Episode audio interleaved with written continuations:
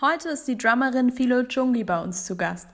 Sie arbeitet mit Hip-Hop-Künstlern wie Fat Tony, Chef Cat und Mine zusammen, also ziemlich krassen Namen in der Hip-Hop-Szene. Äh, ihre eigene musikalische Geschichte verlief allerdings nicht so auf direktem Weg zum Hip-Hop, sondern ist verwurzelt in der Klassik und fand eine ganz schön lange Zeit auch nur in der Klassik statt.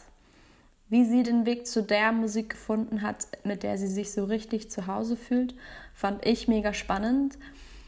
Wir sprechen mit Philo außerdem über neue Ideen in der Zeit der Corona-Pandemie, alternative Berufspläne zum Beispiel, die Hip-Hop-Szene im Vergleich zur Klassikszene und am Ende auch noch, was für eine gute Sache Bauchgefühl einfach ist.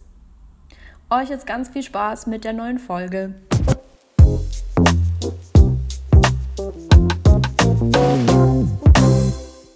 Hallo und herzlich willkommen zu Hinter der Bühne.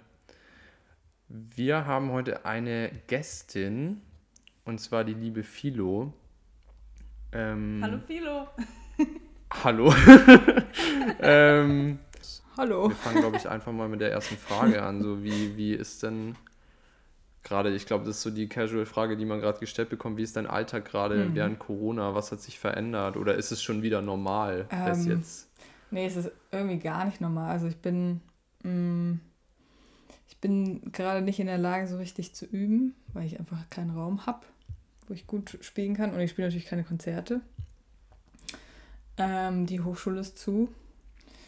Ähm, meine Vorlesungen sind online, was ähm, recht angenehm ist.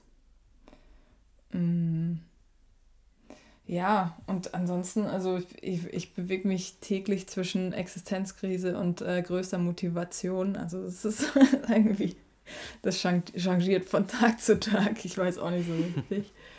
Aber normal ist es auf jeden Fall nicht. Ich bin voll froh, das zu hören, dass es nicht nur mir so geht. Ja.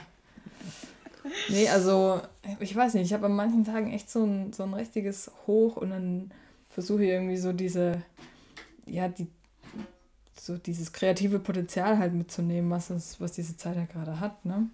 Mhm. Aber ich bin auch echt, ich habe auch irgendwie richtig Bock, einfach was anderes zu machen und irgendwie ähm, so einen richtig krass geregelten Ablauf und so einen richtig krass geregelten Tag zu haben und mich so, ähm, also gar nicht mehr um die Dinge scheren zu müssen, um die man sich halt so scheren muss, wenn man irgendwie freischaffend musiziert. Ja. Du ähm, meinst auch so im Hinblick auf, also Berufliche Beschäftigung oder einfach Beschäftigung? Nee, schon beruflich. Ja. Also ich bin jetzt gerade so an dem Punkt, dass ich, dass ich schon das Bedürfnis habe, ähm, einfach, ähm, einfach was zu haben, was mir meinen Kühlschrank füllt und darauf irgendwie mein, mein musikalisches Leben aufzubauen.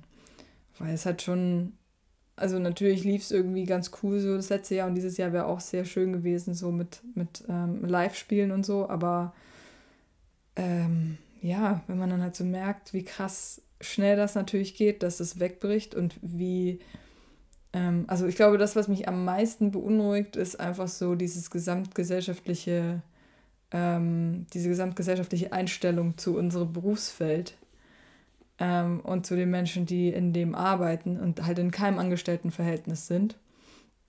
Ähm, und ja, und wenn man dann irgendwie merkt, so man ist irgendwie so an der an unterster Stelle dieser Kette, äh, die es irgendwie zu versorgen gilt. Und man hat aber irgendwie auf der anderen Seite, also ich weiß nicht, ich, hab, ich bin seit quasi seit 2011 irgendwie immatrikuliert in einer Musikhochschule, also und habe da irgendwie verschiedene äh, Sachen durchlebt und, und studiert und Abschlüsse gemacht und so und ähm, denke mir dann halt, ja, wenn ich irgendwie selbiges, selbige Zeit in ein BWL-Studium ähm, also investiert hätte, dann stünde ich jetzt halt auf jeden Fall irgendwie gesellschaftlich auf einer ganz anderen Stufe so und das, äh, das, also ja, weiß nicht, das macht auf jeden Fall was mit mir, so das Gefühl, was man gerade bekommt. Ja. Voll. Hast, aber hast du, also, weil mir geht das auch mega so, aber ich bewege mich da immer so zwischen, naja, ich bin aber ja eigentlich auch irgendwo froh, dass ich eben das beruflich mache, weil ich könnte es mir eigentlich auch nicht vorstellen, dann halt in so einer Art Beruf zu arbeiten, obwohl das so verlockend ist, dass man dann, also ich habe neulich das Beispiel gehabt, ich habe mich mit einem Freund unterhalten, da ging es um freiberufliches Gehalt als Musiker und ich habe halt gesagt, ja, es irgendwie vom DOV gibt es so Statistiken, dass man ähm, im Jahr zwischen 12.000 und 17.000 Euro verdient. Und er meinte, also er wird jetzt Unternehmensberater, ach krass, ja, gib mir noch ein paar Jahre und dann, äh, dann verdiene ich das im Monat. Ja. Und das war für mich auch so ein Moment, wo ich irgendwie so dachte, krass, der hat jetzt genau gleich lang studiert wie du und wahrscheinlich mit einem ähnlichen Aufwand, mit ähnlich viel ähm, Zeit und, und Herzblut vielleicht auch. Mhm. Aber es ist jetzt so eine andere Situation. Aber dann bin ich auch immer wieder an dem Punkt, wo ich halt wüsste, ja, ich könnte aber gar nicht Unternehmensberaterin sein, weil das liegt mir ja gar nicht, es passt ja gar nicht zu mir.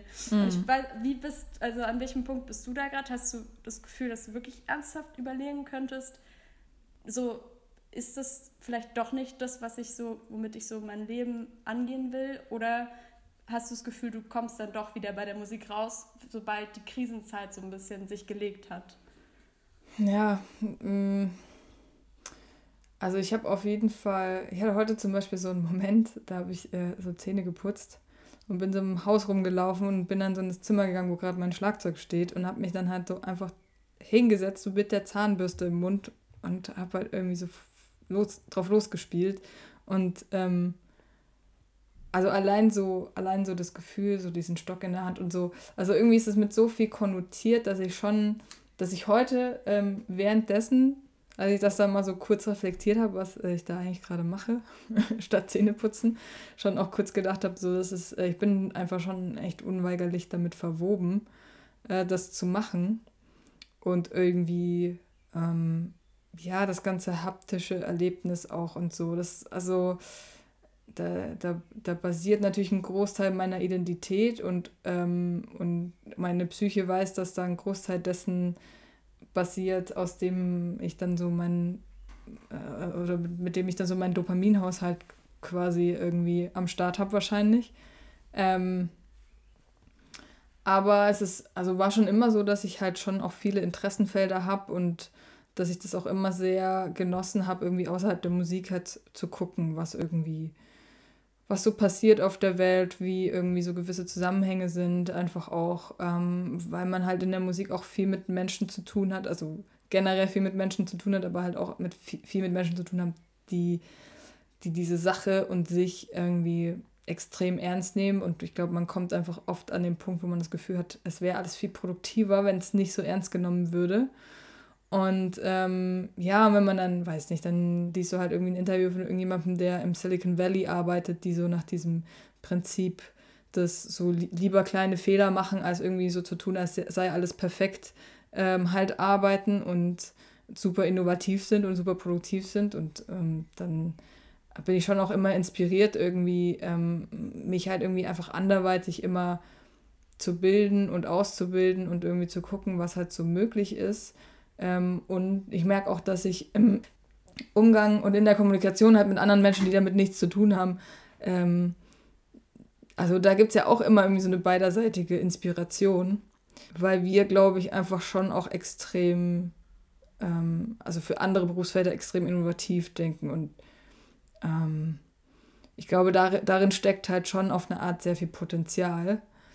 Und also ja, ich weiß, es geht gerade in viele Richtungen. Ich habe schon einerseits das Gefühl, so ich hätte auch total Bock gerade irgendwie einfach eine Aufgabe zu bekommen, mich vor einen Computer zu setzen, die halt runterzuarbeiten. Ich hätte aber genauso auch Lust, ähm, mich halt irgendwie auszutauschen. Also gerade eben auch dieser Bereich der Unternehmensberatung ist ganz witzig, dass da, dass das gerade aufkommt, weil das zum Beispiel auch sowas ist, wo ich auch oft das Gefühl habe, so da, da bestünde halt wahnsinnig viel Potenzial, wenn äh, sich diese zwei Bereiche, also die, also, oder der Bereich der Unternehmen und der Bereich der Wirtschaftlichkeit halt irgendwie ein bisschen mehr von dem Bereich der Musik abschauen würde und umgekehrt aber halt auch. Ähm, also ich glaube, da ist so ein Orchesterapparat ist noch so der, die, das, wo man am meisten Vergleich ziehen kann zu so einer Unternehmenshierarchie. Ähm, aber es ist natürlich, wenn man freiberuflich musiziert mit vielen verschiedenen Leuten, vielen verschiedenen Kontexten, so ähm, kann man dem, glaube ich, auch halt wahnsinnig viel mitgeben. Und da bin ich jetzt auf jeden Fall gerade auf der Suche, zumindest irgendwie was zu finden, was halt einfach beides ähm, miteinander in Verbindung bringt und irgendwie vereint. So. Also ich will schon nicht irgendwie das, was ich bis jetzt gemacht habe, halt aufgeben, nur um jetzt irgendwie so eine Sicherheit zu generieren. Aber ich habe auf jeden Fall Lust, äh, da jetzt über den Tellerrand zu schauen und eben nicht einfach nur zu schauen, dass ich irgendwie die beste Schlagzeugerin werde, die ich werden kann, sondern dass ich halt irgendwie einfach breiter gefasst irgendwie so ähm, mehr aus mir machen kann oder aus dem Potenzial machen kann und so. Was halt schon auch so ist, dass ich irgendwie, ich weiß nicht, wann ihr mit euren Instrumenten angefangen habt, aber ich bin halt schon sehr, sehr, sehr viele Jahre irgendwie dabei.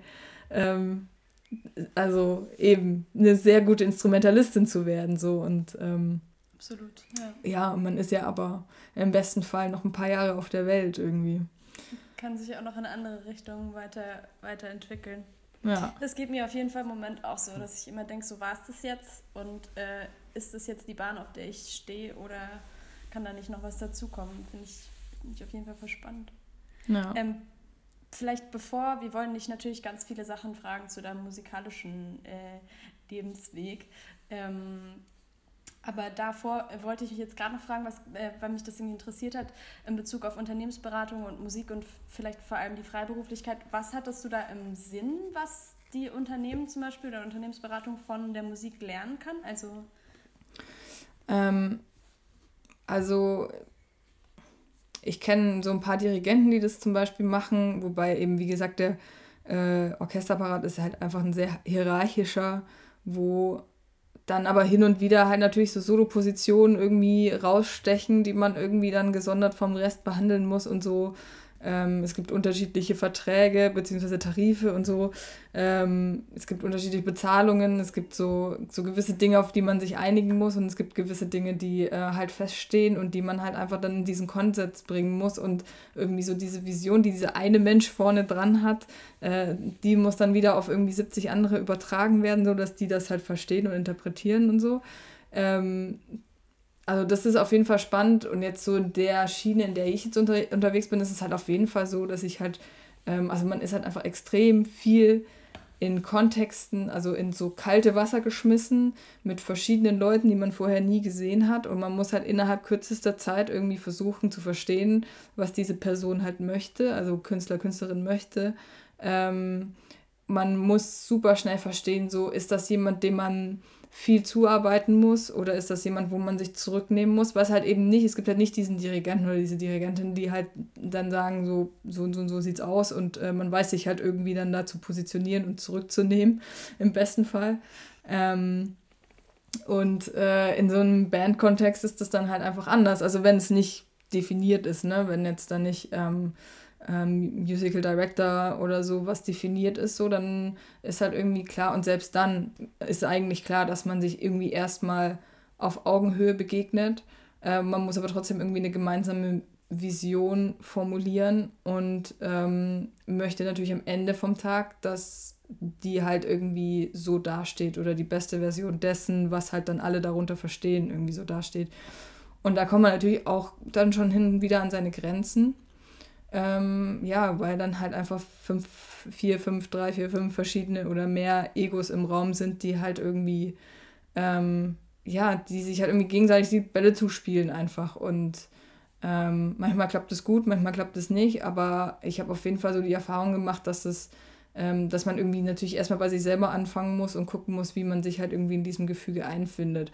Oder so eine andere äh, anderes Szenario halt zum Beispiel auch so diese Studioarbeit, also wo du halt ständig, du, du sitzt halt da, machst was, spielst was ein und du bist so ständig in der Konfrontation mit dir und äh, deinen Unzulänglichkeiten, weil du es ja natürlich ungeschönt hörst und ungeschönt irgendwie evaluieren musst, beziehungsweise ein anderer Mensch, der ähm, das produziert, das halt evaluiert und sagt, was gut ist und was nicht. Und ähm, ja, und dann ist man natürlich auch wahnsinnig also krass und, und äh, ungeschönt mit Kritik und so konfrontiert. Und das sind halt einfach alles so, ähm, das sind alles so Arbeitsweisen und Vorgehensweisen, die einem eigentlich keiner beibringt, weil man muss, man muss sich dann ja da irgendwie finden, wenn man irgendwie freiberuflich unterwegs ist oder auch schon im Studio, Studium, muss man einfach gucken, so welcher Typ ist man, wie weit kommt man und muss halt einfach aus den Momenten, wo man das Gefühl hat, man fliegt jetzt gerade auf die Schnauze, lernen. Also man hat ja jetzt keinen Kurs, äh,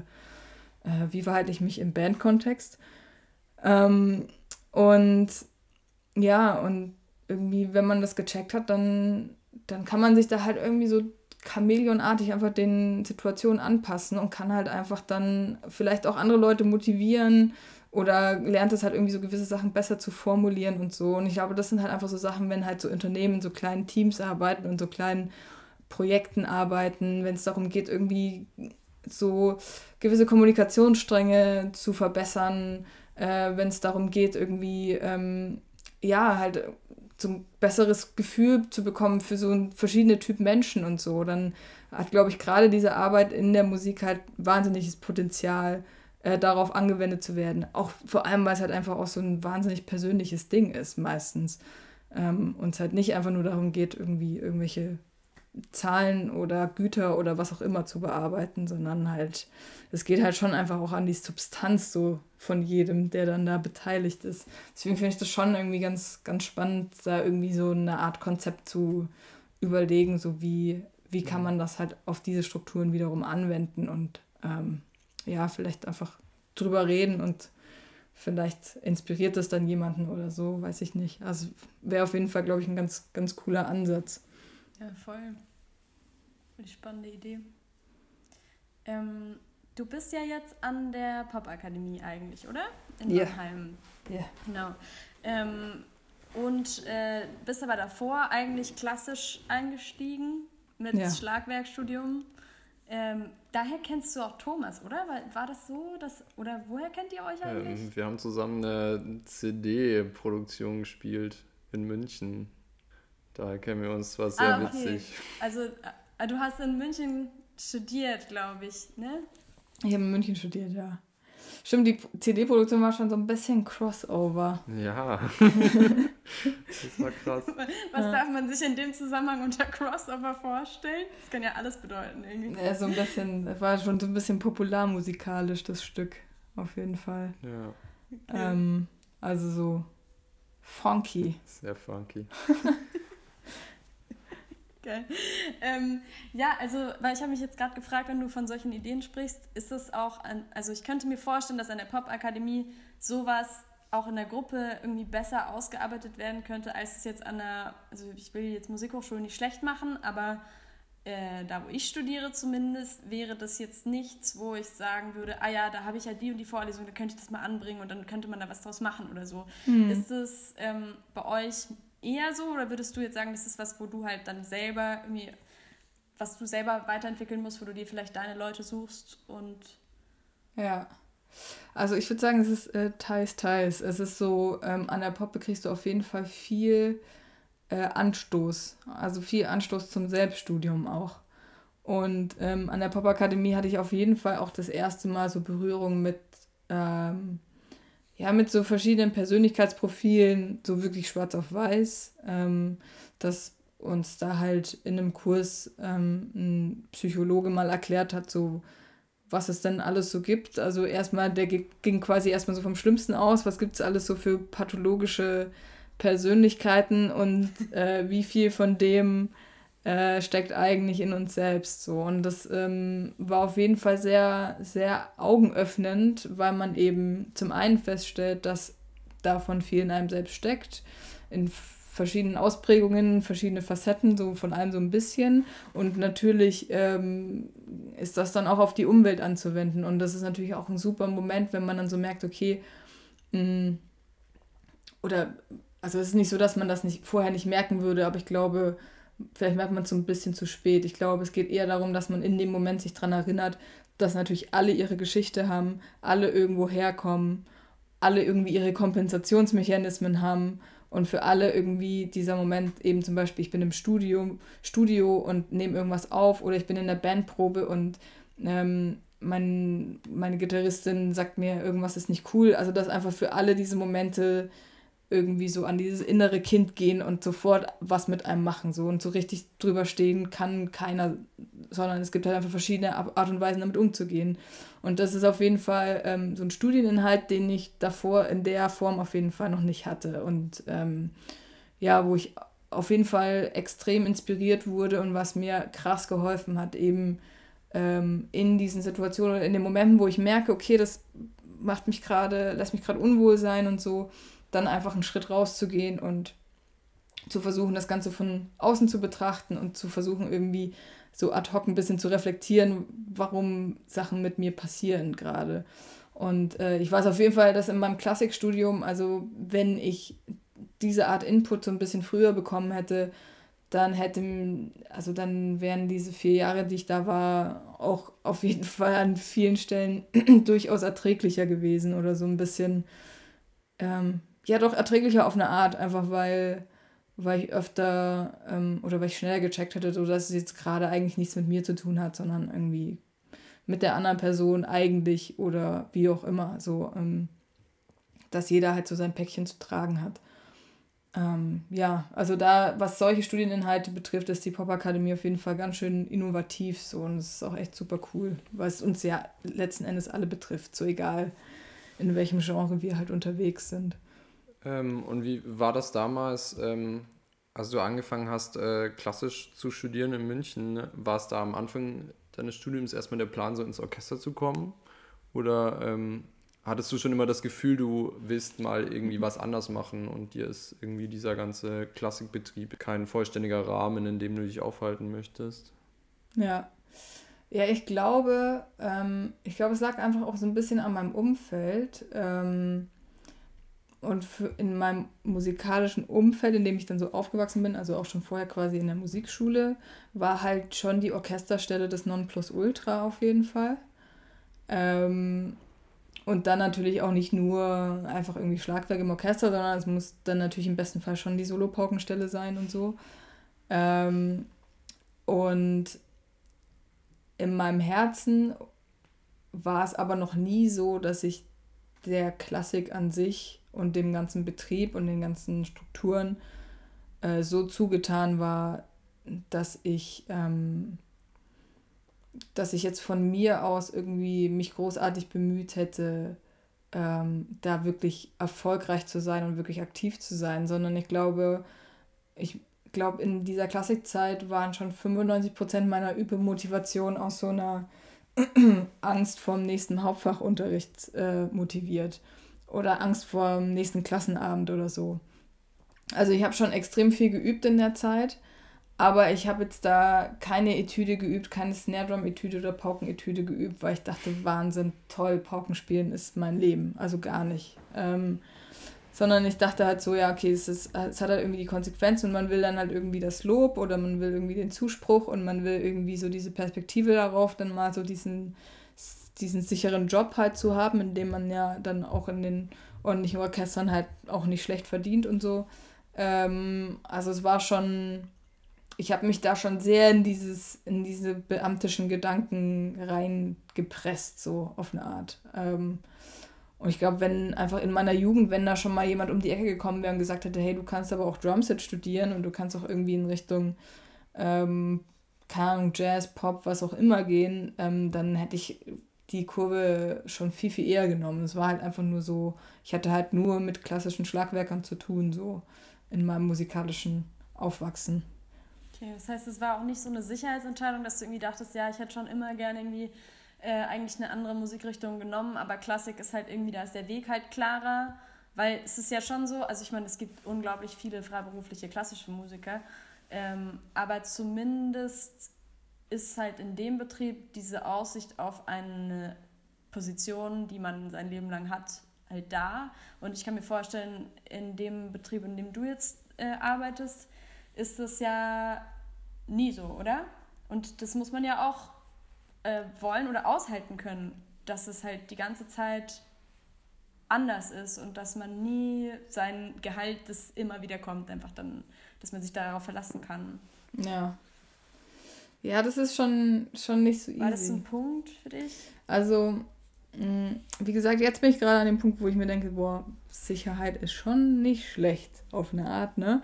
Und, mhm. ähm, und natürlich reflektiert man in der Zeit jetzt auch viel so, ähm, wie diese Strukturen funktionieren und man begibt sich wahnsinnig oft, wahnsinnig oft in diese Situation, dass man irgendwie seine Gage verhandeln muss, seine Arbeitsbedingungen verhandeln muss und so. Und ähm, ja, letztlich irgendwie diese, diese Schere zwischen ähm, dem, was ich tun muss und dem, was ich bekomme, halt schon in der Regel recht weit auseinanderklafft. Weil einfach diese Zeiten, wo man als Musiker sich dumm und dämlich verdient hat oder Musikerin in, in diesem Popmusikbereich, die sind halt einfach vorbei.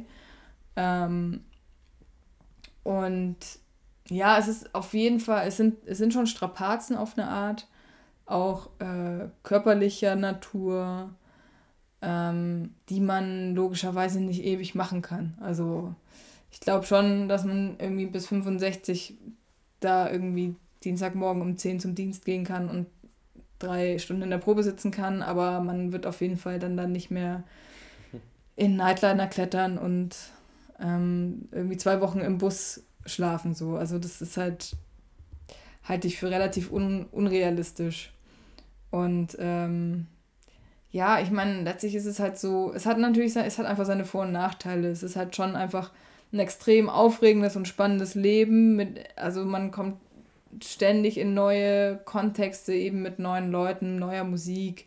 Ähm, es hält einen immer auf Trab so. Man hat halt einfach irgendwie immer so, also ich persönlich habe einfach immer so diesen, dieses, diesen Drang, irgendwas zu tun und ähm, den Drang da irgendwie, mich halt in diesem Netzwerk irgendwie so zu etablieren und letztlich ist es halt die Musik, also ich glaube, das ist auch noch ein eklatanter Unterschied, das ist halt einfach die Musik, die ich privat halt auch höre, so.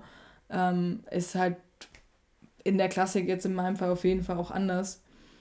Und ähm, ja, und das, das, das also zieht dann einfach eine komplett andere Motivation so mit sich, als wenn ich das jetzt so rein als meinen Job betrachten würde.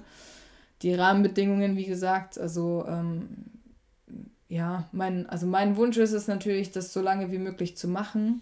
Aber ich weiß auch, wie bei jeder anderen Arbeit, die halt körperlich einfach extrem anstrengend ist, da gibt es dann da irgendwann einfach eine Grenze so. Und ähm, derer muss man sich halt bewusst sein, einfach auch, äh, dass man das halt nicht für immer tun können wird, so in dem Ausmaß, wie ich es jetzt halt gerade mache. Also das ist halt wirklich äh, jetzt Anfang dieses Jahres, bis dann irgendwie die Corona-Keule kam, war ich halt wirklich, also bin ich halt irgendwie von einer in die nächste Tour so direkt ähm, und zu Hause gewesen zu sein und so. Und das finde ich natürlich jetzt gerade alles wahnsinnig cool, ähm, dass es so ist. Und ich bin natürlich wahnsinnig dankbar, dass ich so viel spielen darf. Mm, aber ja, also man braucht schon, man muss schon ganz schön resistent sein, so würde ich sagen. ähm, wenn du jetzt so an, ähm, wenn wir gerade schon dabei sind, so du kommst aus der Klassik, bist jetzt aber irgendwie vor allem ja im Rap eigentlich, oder? Ja. Wie findest du, unterscheidet sich so die Arbeitsweise oder auch so das Tourleben? Ich meine, Orchestertouren ja auch, aber das wird ja wahrscheinlich ganz schön anders ablaufen, als wenn du jetzt irgendwie abends eine Show spielst. Ähm, mm. Hast du auch das Gefühl, dass so das Umfeld, die ganzen Leute, wie, inwiefern fühlt sich das anders an und wa was lässt dich vielleicht auch dich mehr zu Hause fühlen jetzt in, in dem Bereich, in dem du jetzt arbeitest? Ähm, ja, also zum einen ist natürlich eben der, die Musik, äh, das, der eine große Unterschied, der mich auf jeden Fall sehr viel mehr zu Hause fühlen lässt. Und dann ist es halt einfach auch so, ähm, die meisten Leute, die, mit denen ich zu tun habe, haben einen, einen totalen Do-it-yourself-Zugang zur Musik. Also die haben halt einfach irgendwann angefangen, Beats zu bauen oder zu rappen, äh, ohne da jemals irgendwie an eine akademische Laufbahn gedacht zu haben. Und das macht das musikalische Arbeiten wirklich äh, extrem, also ja, einfach irgendwie dankbarer auf eine Art, weil halt einfach dann allen klar ist, so, wir wollen am Ende des Tages, dass die Show cool wird und ähm, sie vertrauen mir, ich vertraue denen und, ähm, und dann arbeitet man halt einfach zusammen. Also man, ich, ich musste mich noch nie damit auseinandersetzen, dass jemand vielleicht über seinen Kompetenzbereich hinaus irgendwie irgendwas bestimmen oder mitreden möchte oder irgendwie sowas, ähm, sondern es sind einfach, die Verhältnisse sind einfach klar. Und, ähm, und ja, und dann ist es halt irgendwie in so einem Tourbus, weiß nicht, dann ist man da halt irgendwie so zu zwölf. Manchmal fährt man natürlich auch mit mehr Bussen, wenn die ähm, Produktion größer ist, so, aber trotzdem ist es halt immer, es ist halt immer ultra familiär, weil man halt einfach irgendwie den kompletten Tag so auf engstem Raum miteinander verbringt. Ähm, und ja, halt einfach. Also ich, ich kann es nicht so richtig beschreiben, aber es ist halt einfach, es ist einfach eigentlich meistens wie eine, wie eine Klassenfahrt, so auf eine Art. Und dann ist es halt irgendwie, für alle ist klar, wir, wir erledigen alle unsere Arbeit auf hohem Niveau und wir wollen alle, dass die Show am Ende des Abends richtig, richtig gut wird und dass die Fans sich freuen. Und dann, dann macht es halt einfach nur Spaß so. Und ja, ähm, dann, dann fühle ich mich natürlich einfach tierisch wohl. Also das geht dann gar nicht anders. Klingt irgendwie auch einfach nicht so nach diesem Leistungsdruckgedanken. Also. Ja. Ja, ich meine, das kommt von einem selber, ne? Also wenn man dann, wenn ich, wenn ich, wenn mir ein Künstler seine Platte schickt oder eine Künstlerin und sagt so, hey, das wollen wir irgendwie auf die Beine stellen und ich höre das und ich mag das, dann, dann kommt das halt von ganz allein so. Dann will ich natürlich einfach unbedingt, dass es richtig, richtig gut wird und dass, dass dann da die Hütte brennt, so wenn man dann halt auf die Bühne geht. Und dann, dann kommt das halt von ganz allein natürlich. Also ja, aber dieses Leistungsdruck und Druck überhaupt, so dieses Gefühl, so zu arbeiten, das kenne ich natürlich auch zur Genüge. Also ich kann jetzt auf jeden Fall, jetzt so wie es jetzt ist, äh, mehr aus meinem Potenzial schöpfen, habe ich das Gefühl, als ich das früher mal konnte. So. Ja, wir haben auch äh, Fragen ja von, von ein paar Zuhörern zugeschickt bekommen über einen Instagram-Aufruf. Und ja. ähm, da war eine Frage dabei, wie so der Kontakt zu diesen ganzen bekannten Künstlern, mit denen du jetzt ähm, die ganze Zeit tourst, wie zum Beispiel Fat Tony oder Loredana kam. Wie kommt man ran an solche Leute? Also für mich als ganz normaler Hip-Hop-Hörer ist es ja immer so ein bisschen so, das ist so ganz weit weg und ich weiß nicht so, also die würden ja niemals so mit einem reden, so denkt man sich immer. Aber ja. wie kommt man tatsächlich daran, mit denen zu arbeiten? Also, ja, letztlich ist es halt einfach, ähm, es gibt einfach ein Netzwerk, man, ähm, man versucht sich da halt irgendwie zu etablieren, so als, ähm, als freischaffender Mensch, der dann da irgendwie in diesem Musikbusiness unterwegs ist. Und bei mir war es halt einfach so, dass, dass ich Sachen gemacht habe und auf Instagram hochgeladen habe. Also da ähm, war es dann halt einfach irgendwie so eine gewisse, ähm, gab es einfach so ein gewisses wie soll ich sagen, Portfolio, ja. Ähm, und einfach irgendwie was, wo man halt gucken konnte, so was ich so gemacht habe. Und ähm, warte mal ganz kurz, ich, ich hatte es gerade geklingelt, ich muss mal kurz gucken. Hallo? So, sorry. Kein, Kein Stress. ähm, genau, also Mine hat mich gefragt. Dann hatte ich ähm, einen, einen Kurs bei oder beziehungsweise genau, Mine hat mich gefragt, dann, da war gerade noch der Festival Sommer Mine und Fertoni von dem Album, dann hat Fertoni gefragt, ob ich bei ihm spielen möchte, wenn es dann dazu kommt, so, oder wenn er dann mal irgendwie ein neues Live-Konzept ähm, entwickelt. Dann hatte ich einen Kurs beim, bei meinem lieben Freund Hazy, der ähm, der Musical Director von Sammy Deluxe ist und mit dem habe ich halt natürlich sofort irgendwie geklickt und wir haben uns viel irgendwie über, über Hip-Hop und Rap ausgetauscht. Und dann habe ich jemand auch gesagt, so, ey, ich will unbedingt irgendwie in diese Kreise. Und dann meinte er schon, ja, es ist aber irgendwie schwierig, weil meistens ist es halt im Rap so, dass der Rapper halt sagt, eben, weil es ist halt, das ist einfach so diese DIY-Kultur. So der, der Rapper ja. sagt, ja, ey, boah, ich hätte voll Bock auf Drums. Und dann sagt der Producer, hey, ja, ich kenne da einen, der wohnt irgendwie keine Ahnung, mit meinem kleinen Bruder zusammen, der spielt voll krass Schlagzeug und dann ist der halt der Schlagzeuger irgendwie so ungefähr. ähm, also es geht halt nicht so über diese, über diese konventionellen äh, Sachen wie jetzt irgendwie mal eine Audition meistens.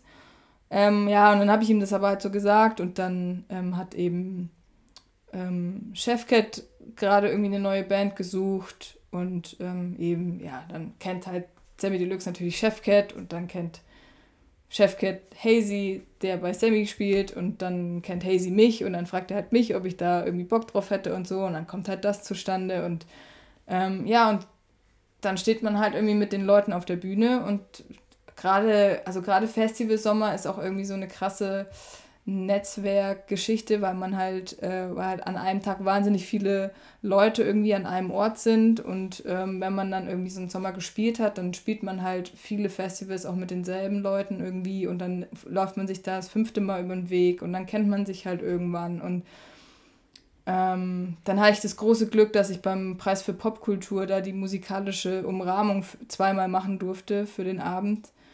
Ähm, was halt bedeutete, dass ich halt den ganzen Abend vor der versammelten deutschen Musikbranche so auf der Bühne stand und halt irgendwie Schlagzeug gespielt habe.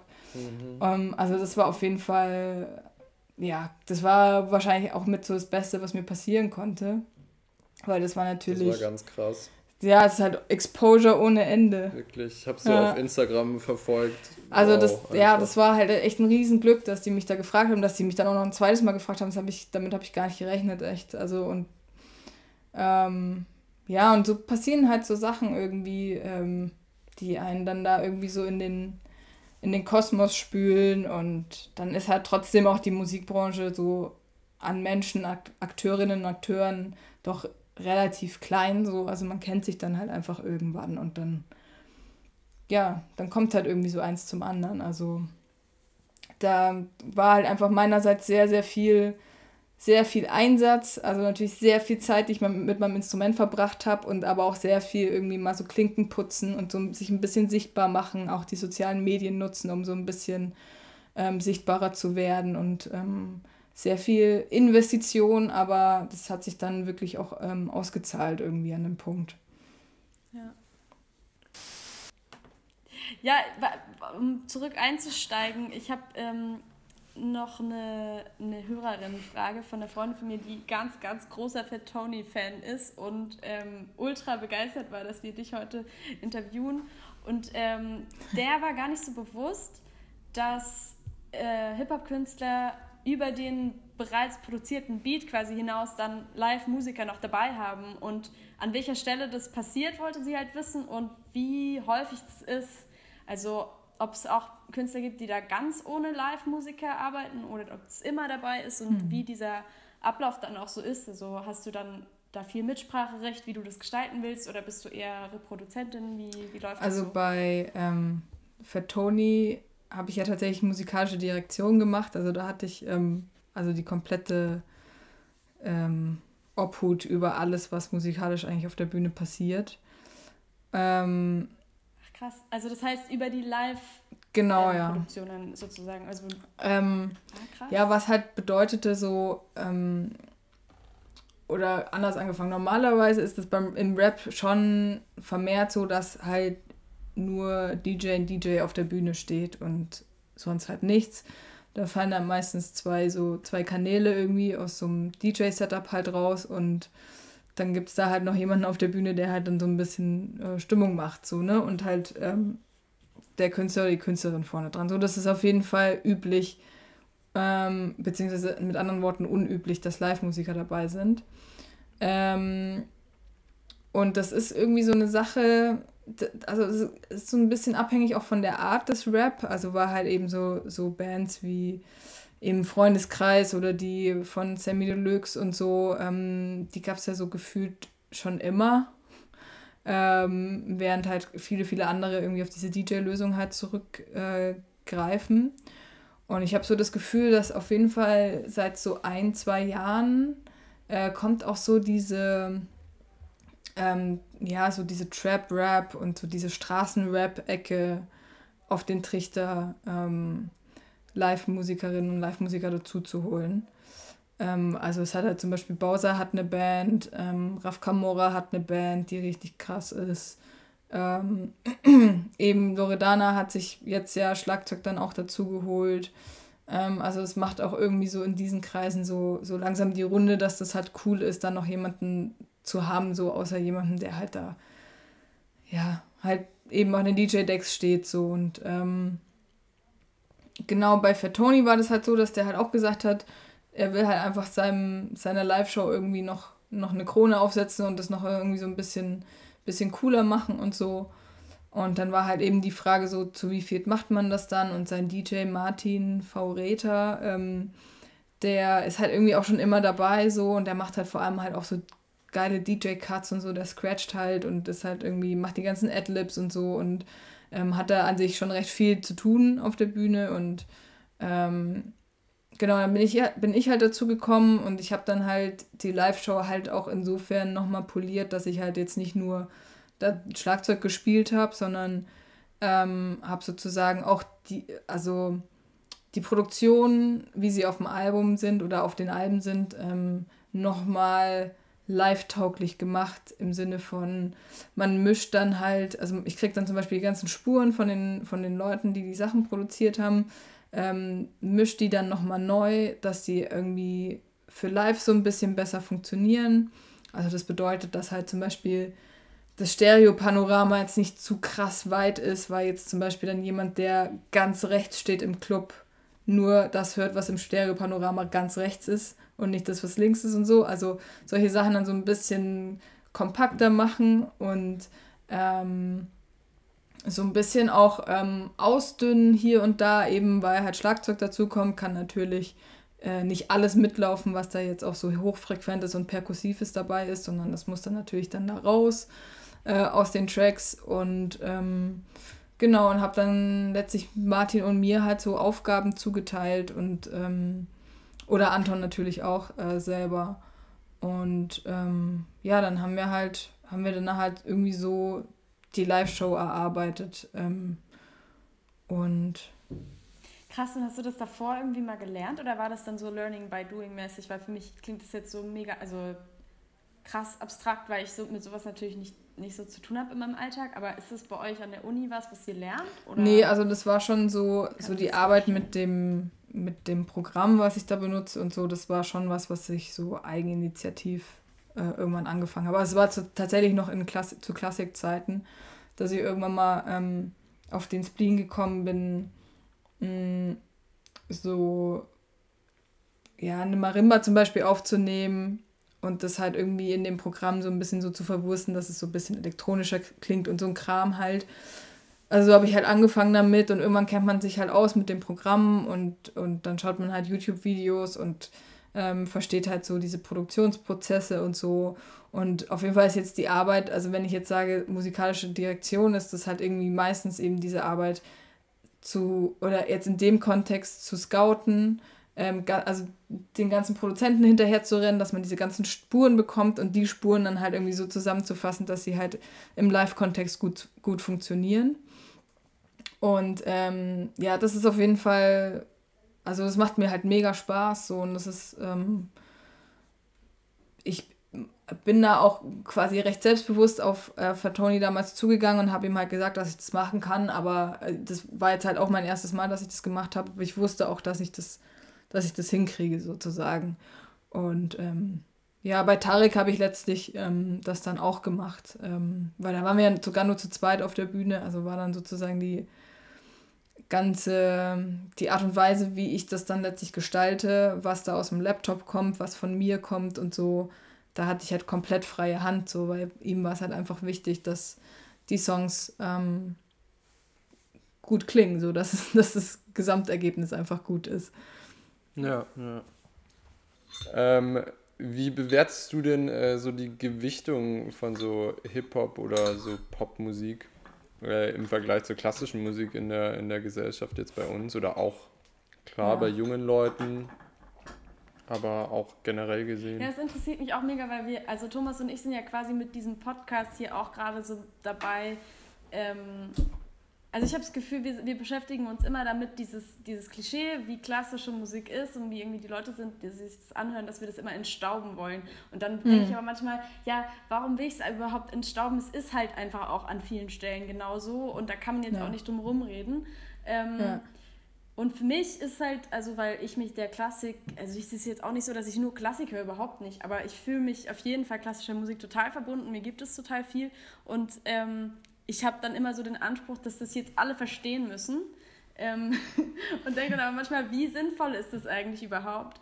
Und äh, ich habe auch den Podcast äh, Weites Feld mit dir gehört und da habt ihr ziemlich lange so drüber gesprochen, ähm, damals, wie, äh, dass du eben meinst, dass es, dass es vielleicht einfach auch gar nicht mal mehr so wichtig ist und man sich einfach mal, das mal anerkennen muss und äh, man auch vor, gerade mit Fördergeldern und so weiter die anderen Musikrichtungen auch mal mehr unterstützen sollte, weil das natürlich so von äh, kulturpolitisch und sowas in, in, der, in der Klassik viel mehr unterstützt wird. Es da auf irg irgendwie eine krasse Schieflage mhm. gibt von dem, was die Leute hören und dem, was so unterstützt wird.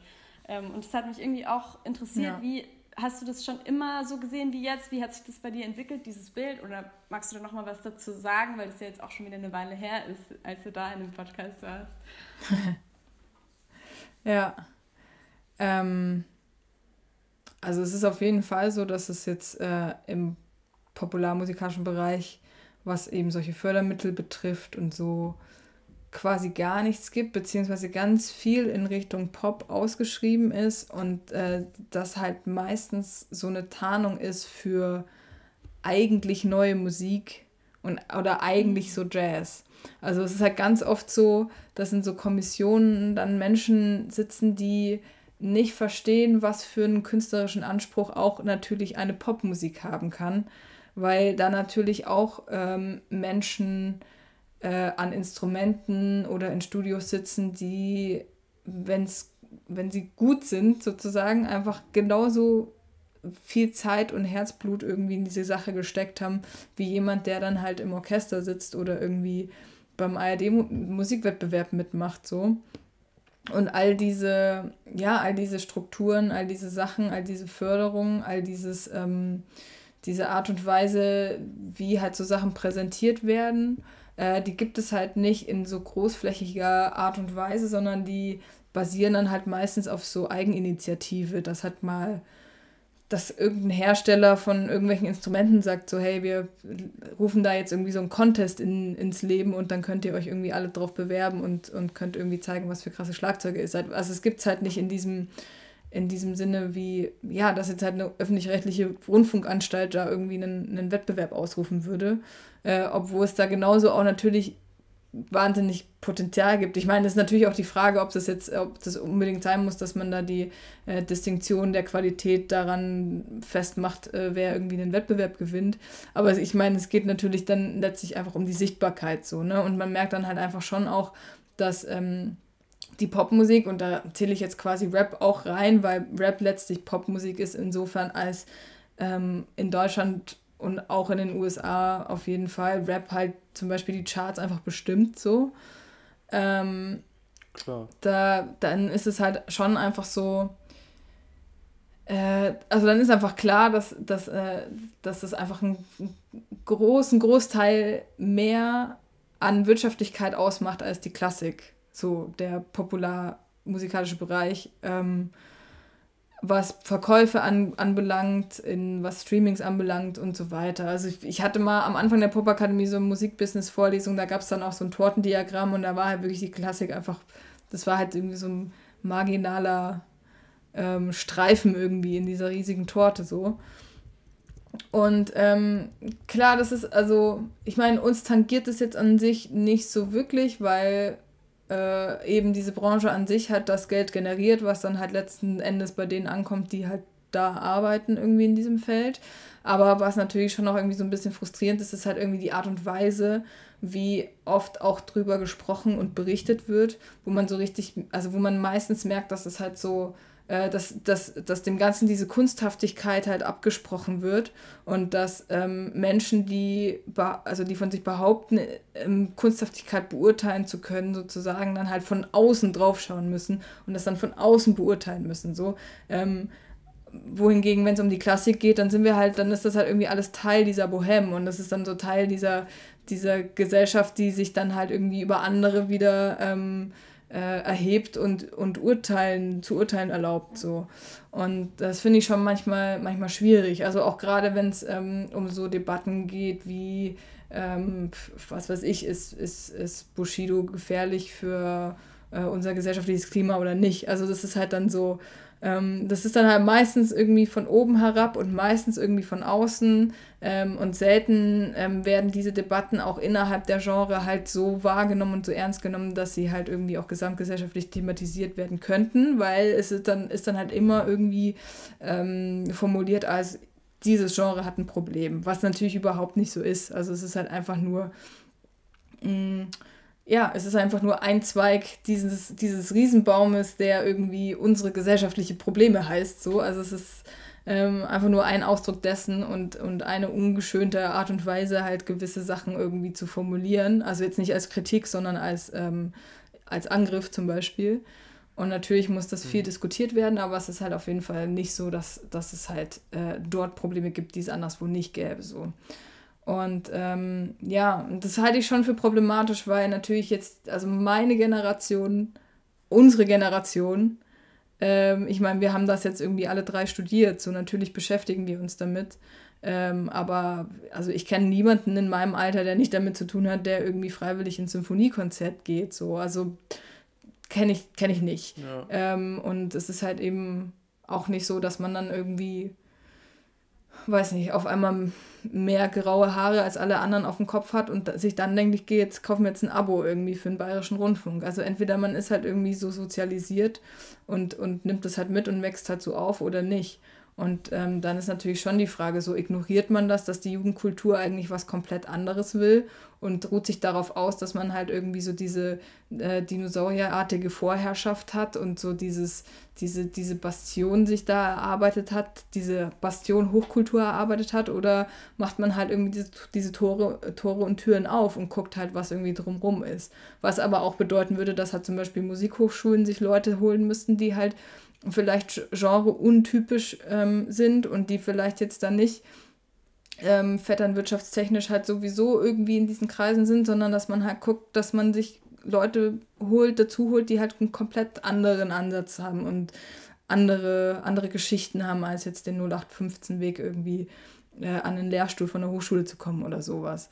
Ähm, ich meine, was in den Musikschulen passiert, das ist eh, ja, ich meine, es gibt zig Musikschulen, wo zig Leute unterrichten. Also da muss man dann halt letztlich irgendwie als Kind Glück haben, dass man zur richtigen Zeit am richtigen Ort ist. Ähm, aber ja, ähm, was die Unis betrifft, äh, finde ich auf jeden Fall, dass die ähm, die Arbeit leisten müssten, ähm, sich dahingehend halt zu öffnen. Ich habe zum Beispiel auch von Maastricht gehört, von der Hochschule, dass die zum Beispiel gucken, dass die ähm, ihren Klassikstudiengang da halt äh, diesbezüglich öffnen ähm, und ähm, haben da, ich weiß gar nicht, das hat mir mal jemand vor ein paar Jahren schon erzählt, dass die irgendwie da gerade jemanden suchen, der so, oder damals gesucht haben, der so eingestellt wird als äh, Innovationsleiter Leiter in Klassik, so mäßig. Also, ähm, ja, also ich glaube, da muss halt einfach die Arbeit getan werden, einfach ein bisschen, bisschen über den Tellerrand zu schauen, ein bisschen innovativer zu denken und sich halt einfach entsprechend auch die Leute dann ins Haus zu holen, die, ähm, die dahingehend einfach äh, weitergebildet sind als die Leute, die halt irgendwie seit 35 Jahren schon da sind. So, es ist halt vollkommen klar. Also, ich finde es ja. eigentlich auch mega spannend, ja. dass, also, dass beide Branchen irgendwie auf ihre Art ein Problem haben und wahrscheinlich die Mitte mega gut wäre. Also was du vorhin ja. gesagt hast, mit ähm, die Popkultur hat ein Imageproblem in der Hinsicht, als dass so die Elite quasi immer drüber sagt, ja, das kann ja jeder, ein bisschen in dem Ding. Ja. Ähm, ja. Und das ist ja nur so ein bisschen rumbasteln mit Technik.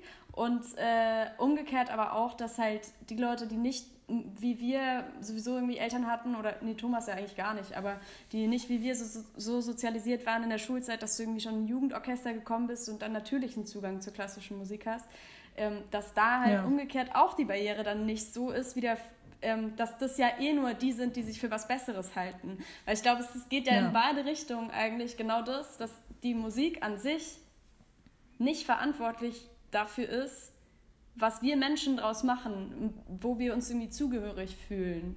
Und das, ja. das nervt mich irgendwie dann manchmal, weil ich halt finde, ähm, man kann ja in jeder Musikrichtung und sowieso auch in jedem Job irgendwie das immer mit Herzblut machen und es kann immer einem was geben.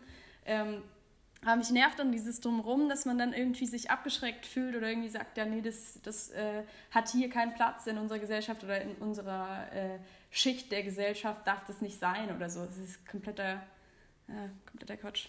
Finde ich voll spannend. Ja. Ja. Kann mich aufregen, ey. Ähm, ich ich wollte auch noch fragen, wie das, ähm, wie das so ist in in äh, dem Bereich, in dem du jetzt arbeitest, mit Gagen und so. Ist es schwierig, das ja. zu verhandeln? Hast du das Gefühl, also du arbeitest ja jetzt wirklich mit äh, bekannten Künstlern zusammen, da stellt man sich ja eigentlich vor, dass die Gagen da sehr gut passen müssten.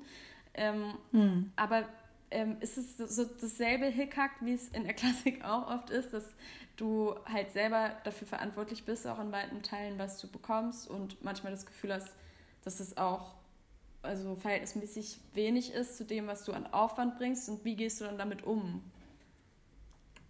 Ja, es ist auf jeden Fall so, ähm, dass, es, dass man oft an den Punkt kommt, dass man sich auf jeden Fall unter Wert verkauft und dass dann da auch kein Weg drum geht oder dass irgendwie sozusagen diejenigen, die in der Geldflussrichtung ganz oben stehen, äh, halt ähm, einem irgendwie argumentativ unterbreiten und, und äh, darlegen, warum das halt auf jeden Fall so sein muss, dass man sich halt irgendwie dann da unter Wert verkaufen muss, so, weil ähm, ja, weil halt dieser Job vielleicht irgendwie ähm, sozusagen eine Art ähm, wie soll ich sagen, also da, weil dieser Job einem irgendwie zu einem anderen verhilft, der dann vielleicht ein bisschen größer ist und so und dann halt Türen und Toren öffnet und wie auch immer so. Also so diese Geschichten kennen wir ja alle.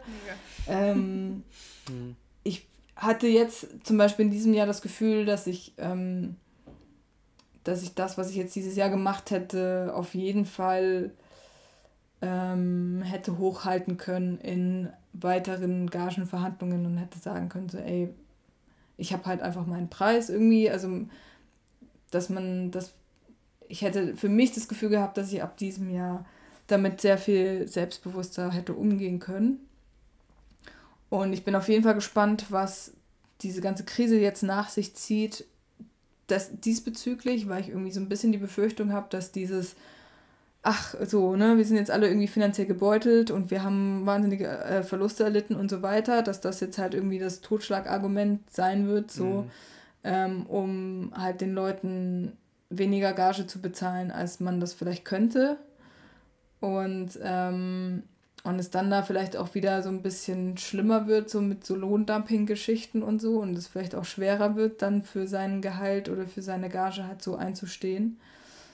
Ähm, aber ja, also ich habe bis jetzt die Erfahrung gemacht, dass sozusagen, dass ich, dass ich immer darüber verhandeln ließ. Also ich habe jetzt noch nie die Erfahrung gemacht, dass ich dann einen Job nicht gespielt habe oder tatsächlich nicht bekommen habe oder sich da irgendwie von jemand anderem, ähm, dass ich dann da irgendwie ersetzt wurde oder so.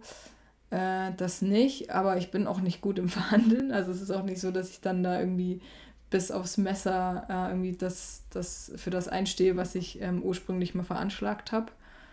Ähm, und Aber wie läuft es dann so konkret ab? Also dann, du sagst irgendwie, ich stelle mir so und so, was weiß ich, fiktive Summe, Summe, ähm, kann es jetzt irgendwie auch gar nicht einschätzen.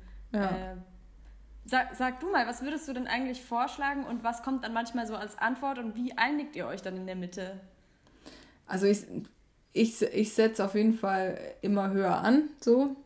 Und das nehme ich dann als 100 Prozent. Also sagen wir 100% sind 500 Euro, dann ähm, sind halt 75% sind die Proben, 50% sind Reisetage und ähm, freie Tage, zum Beispiel, wenn man eine Tour spielt, ähm, dass man da halt irgendwie einen Tagessatz hat. Und ja, meistens landet man dann, also 500 Euro ist jetzt wirklich, also schon ziemlich hoch angesetzt, aber man landet dann so 100 bis 150 Euro unter dem, was man vielleicht mal angesetzt hat oder mhm. so. Ähm, und manchmal lassen sich die Leute auch drauf ein. Also manchmal sage ich dann auch so, ey, ich kann irgendwie im Kopf ungefähr überschlagen, was diese Tour euch bringen wird, so. Und ich habe dann halt natürlich auch den Mehraufwand, dass ich mein Instrument stelle, dass ich irgendwie in Schuss halten muss, für das ich irgendwie einen neuen Satz Fälle oder zwei kaufen muss. Ähm, ja, und ähm, wenn dann kein Techniker oder kein, kein ähm, kein Drumtech zum Beispiel mitfährt, dann äh, ist dann irgendwie so dieser Mehraufwand des Aufbauens natürlich so. Also man verbringt halt dann einfach auch länger Zeit irgendwie mit dem Ganzen als jetzt jemand, der sich ans aufgebaute Mikrofon stellt. So. Also es sind halt irgendwie alles so Sachen, da muss man einfach so ein bisschen gucken, was ist das für eine Produktion, wie sind die monetären Mittel so plus minus, sind das Leute, die ähm, den Eindruck machen, dass sie wirklich transparent sind oder sind das Leute, die halt da irgendwie ein bisschen, bisschen mehr noch in ihre Tasche stecken wollen und so ein bisschen darauf zählen, dass man halt klein beigibt. So. Mhm. Ähm, das ist echt, echt so unterschiedlich von Fall zu Fall, muss ich echt sagen. Also ich bin, ja, bin immer froh, wenn diese Diskussion durch ist. So. Also es ist, äh, das, ich mag das echt gar nicht. Ähm, ich meine, es ist ganz cool, dass es, ähm, ich glaube, der Deutsche Musikrat hat doch mal irgendwie sowas aufgestellt, so eine, so eine Orientierung, so was, was man verlangen sollte oder was man zahlen sollte, wenn man ähm, irgendwie jemanden anfragt und so. Ja, genau. Das ist auf jeden Fall eine ganz gute. Wir haben eine Folge drüber gemacht. Ah ja. Über Geld. Ja. Deswegen sind wir gerade auch noch voll im Thema. Thema, drin und ich finde es einfach auch mega schwierig. Ja. Ähm, ja. Weil man sich immer so krass unsympathisch fühlt in dem Moment, voll. aber ja, es ist halt nötig. Also, ja. Ja, ich bin, wie gesagt, ich bin super gespannt, was diese Corona-Krise jetzt auch gerade mit diesem Thema macht. So. Ähm, weil ich glaube eben, dass äh, es sind viele gebeutelt, es haben viele Verluste eingefahren, aber es spült halt auf der anderen Seite auch viel mehr Leute nach oben, die vielleicht in diesen Kreisen gar nicht, noch gar nicht sichtbar waren. So. Weil die jetzt halt dann ein Jahr Zeit haben, sich, ähm, sich ja, einfach besser zu werden und sich sichtbar zu machen und so. Und, ähm, und die sind dann da und die werden halt auf jeden Fall wahnsinnig froh drüber sein, spielen zu können. Also alle sind froh drüber, spielen zu können, aber natürlich die, die davor auch noch nicht gespielt haben, umso mehr. Und ähm, das wird, glaube ich, echt noch richtig spannend. mhm. Ja, ich, ich denke auch, es wird auf jeden Fall halt voll viele Musiker geben, die Bock haben, was zu machen. Auch voll viele Leute geben, die jetzt Zeit hatten, sich überhaupt mal was zu überlegen, was sie vielleicht äh, eigenes auf die Beine stellen wollen, weil wir ja jetzt alle gerade nicht so in den Strukturen hängen, in denen wir sonst hängen.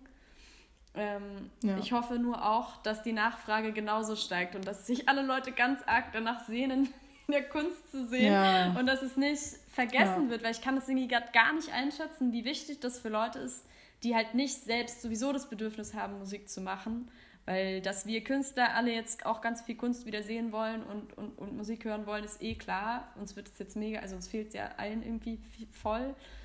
Ja, ähm, ja ich kann es nur nicht einschätzen, wie es dann, wie das bei, bei Leuten ist, die jetzt einfach ganz normal weitergearbeitet haben, nur halt von zu Hause. Ja. Ähm, ja, ja ähm, was mich auch noch interessiert hat, war, ähm, und ich kann mir vorstellen, dass es ganz viele HörerInnen äh, interessiert ist, so dieser Punkt, an dem du mal entschieden hast, okay, ich, ich gehe jetzt von, dieser, von diesem festen Weg, Klassik, was ich irgendwie angefangen habe, runter, ich wage jetzt was Neues. Ähm, das sind ja das sind ja längerfristige Prozesse. Es ist ja nicht so, dass man von einem auf den anderen Tag dann weiß, so mache ich das jetzt und es wird auch funktionieren. Ähm, wenn da mhm. jetzt jemand gerade an so einem Punkt ist, wo er sich nicht ganz sicher ist, ob er da richtig ist an dem, an dem Punkt, wo er jetzt gerade steht und ob er nicht einen anderen Weg einschlagen will. Gäbe es was, was du dem raten würdest, dass der seinen Weg oder dieser ihren Weg vielleicht äh, auf eine Art ein bisschen leichter findet oder was sie ermutigen könnte oder so? Ja. Ähm, naja, also ich also bei mir ist es auf jeden Fall so, ähm, dass ich jetzt im Nachhinein denke, dass ich schon vor 15 Jahren auf mein Herz hätte hören sollen und einfach das hätte machen sollen, worauf ich wirklich von Anfang an einfach Bock hatte. Ähm, und ja, ich hätte auch locker damals schon irgendwie musikalisch in die Richtung gehen können, äh, in der ich jetzt unterwegs bin, weil das auch damals schon halt die Musik war, die mich irgendwie am meisten geprägt hat. Ähm, nur hatte ich halt natürlich damals noch überhaupt keinen Plan von irgendwas. Ähm, geschweige denn irgendwie eine Art Vetorecht oder so. ähm, das heißt, ja, also wenn sich das, wenn sich das so anfühlt und wenn es irgendwie so ein krasser Drang ist, dann halte ich das auf jeden Fall für richtig. Ähm, wenn die Momente, also ich nehme jetzt mal dieses Beispiel, ich gehe von der Klassik weg in Richtung Popmusik, wenn jetzt bei mir war das zum Beispiel so, dass auf jeden Fall die Tage, an denen es mir nicht so cool damit ging, überwiegt haben. Und es war auch auf jeden Fall so, dass ich nie auf die Bühne gegangen bin und gedacht habe, yeah, jetzt ein Konzert spielen, sondern ich habe halt immer gedacht, fuck, fuck, fuck, ich muss irgendwie diesen Abend halt hinter mich bringen. Ähm, ich hatte wahnsinnige Angst, auf die Bühne zu gehen, so.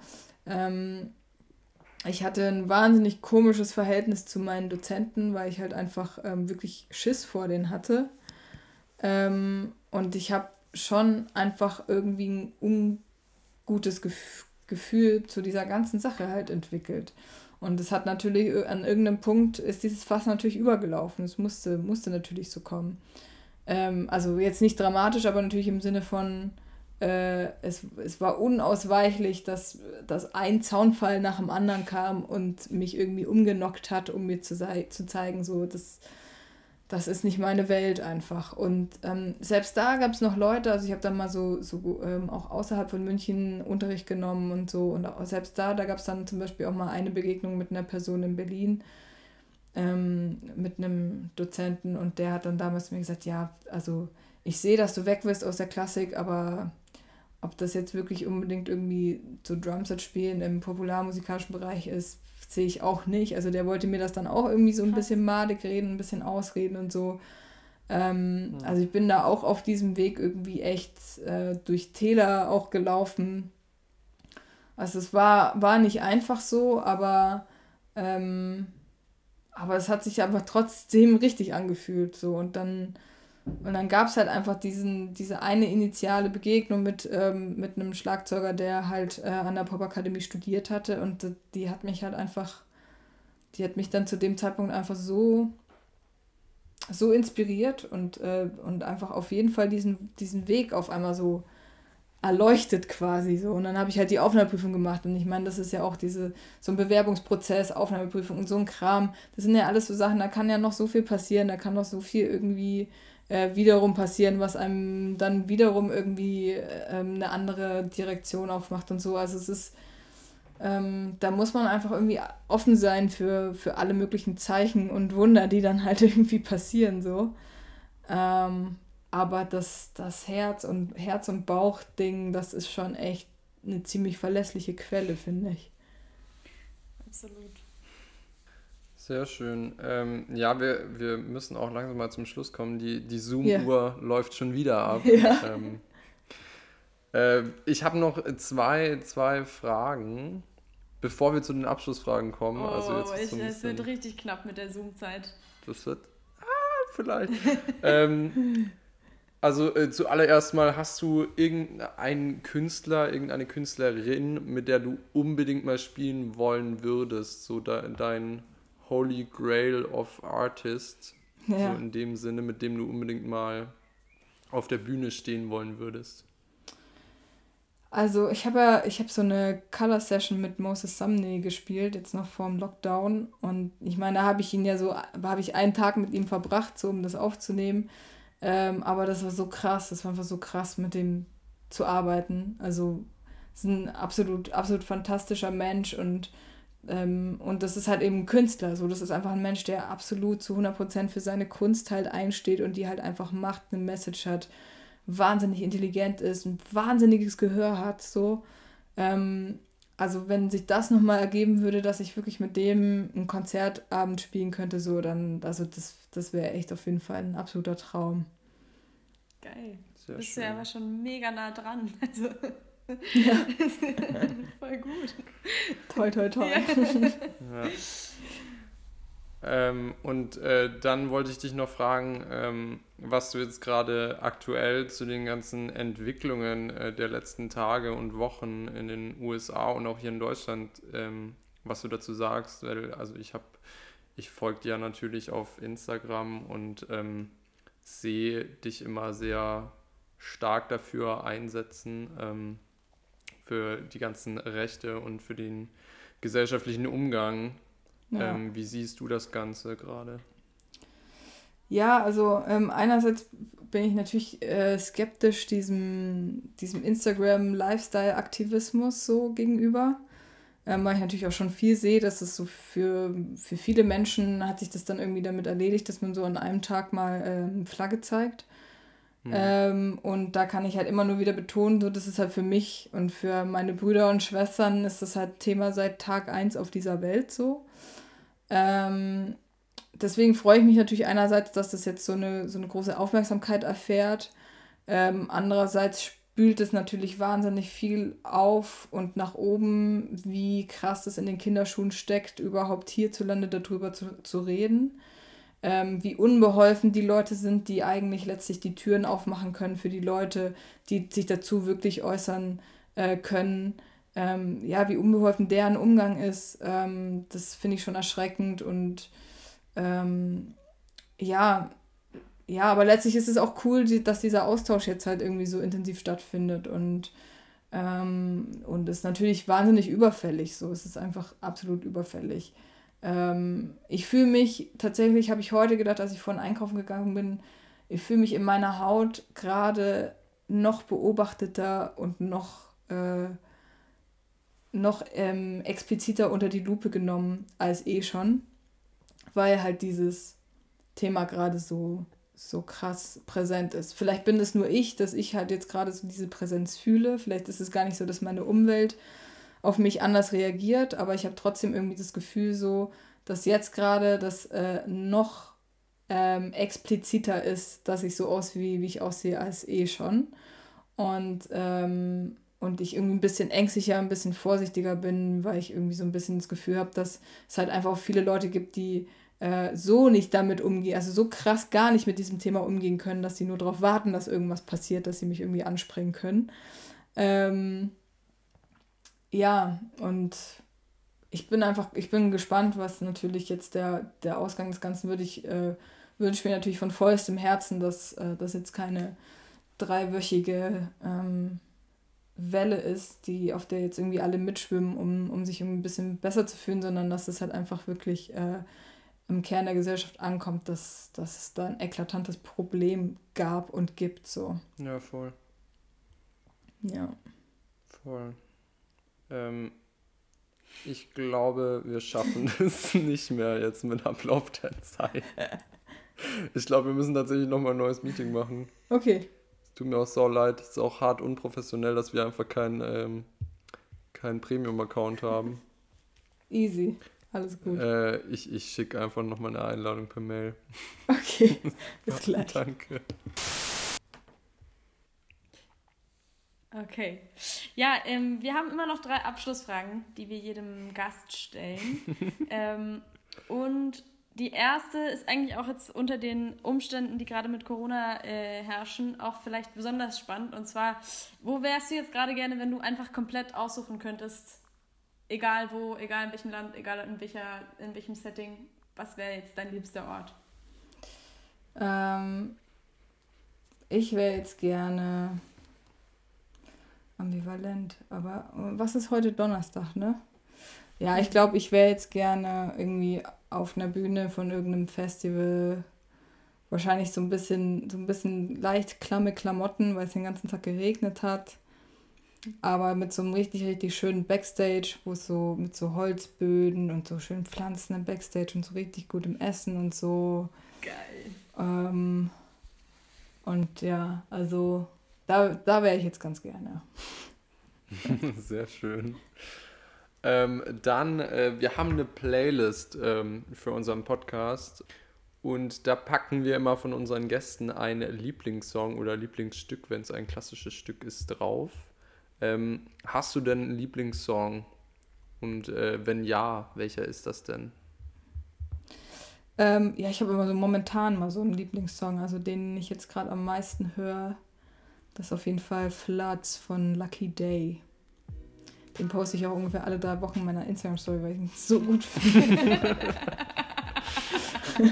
Geil. Sehr schön. Dann ist er leicht zu finden ja. für uns. Ja. Ähm, schön. Und ähm, dann als letzte Frage noch, was wärst du, wir haben vorhin zwar ein bisschen äh, drüber geredet, aber was wärst du, wenn du nicht Musikerin wärst? Ja, gute Frage. Ja, wahrscheinlich wäre ich, ähm, ich wäre irgendwie so, ja, so Unternehmensberaterin slash Life Coach. Oder einfach Psychologin oder so. Ich glaube, ich würde das annehmen nach dem Gespräch heute. Ich wäre dein erster Kunde beim Life Coach. yeah, nice. Das kann ich mir dann schon äh, äh, so als so Zitat auf meine, auf meine Homepage dann schreiben. Nice. Ich würde es machen. Referenzen. Ich würde es machen. Sehr schön. Ja. Ja. Ey, Philo, vielen Dank dir, dass du dir die Zeit genommen hast. Heute Voll mit gerne. uns zu sprechen. Ja. Danke für die Frage, für die Anfrage. Es, ja, es war sehr inspirierend, auch mal so den, den anderen Blickwinkel zu sehen von, ja, von einer Person, die nicht in der Klassik tätig ist. So auch mal sehr, sehr geil. Ja, ähm, ja wir bedanken uns. Voll gerne. Bis bald. Ja, ich wünsche euch noch einen schönen Abend. Dir auch. Ja. Bis bald. Bis bald. Tschüss.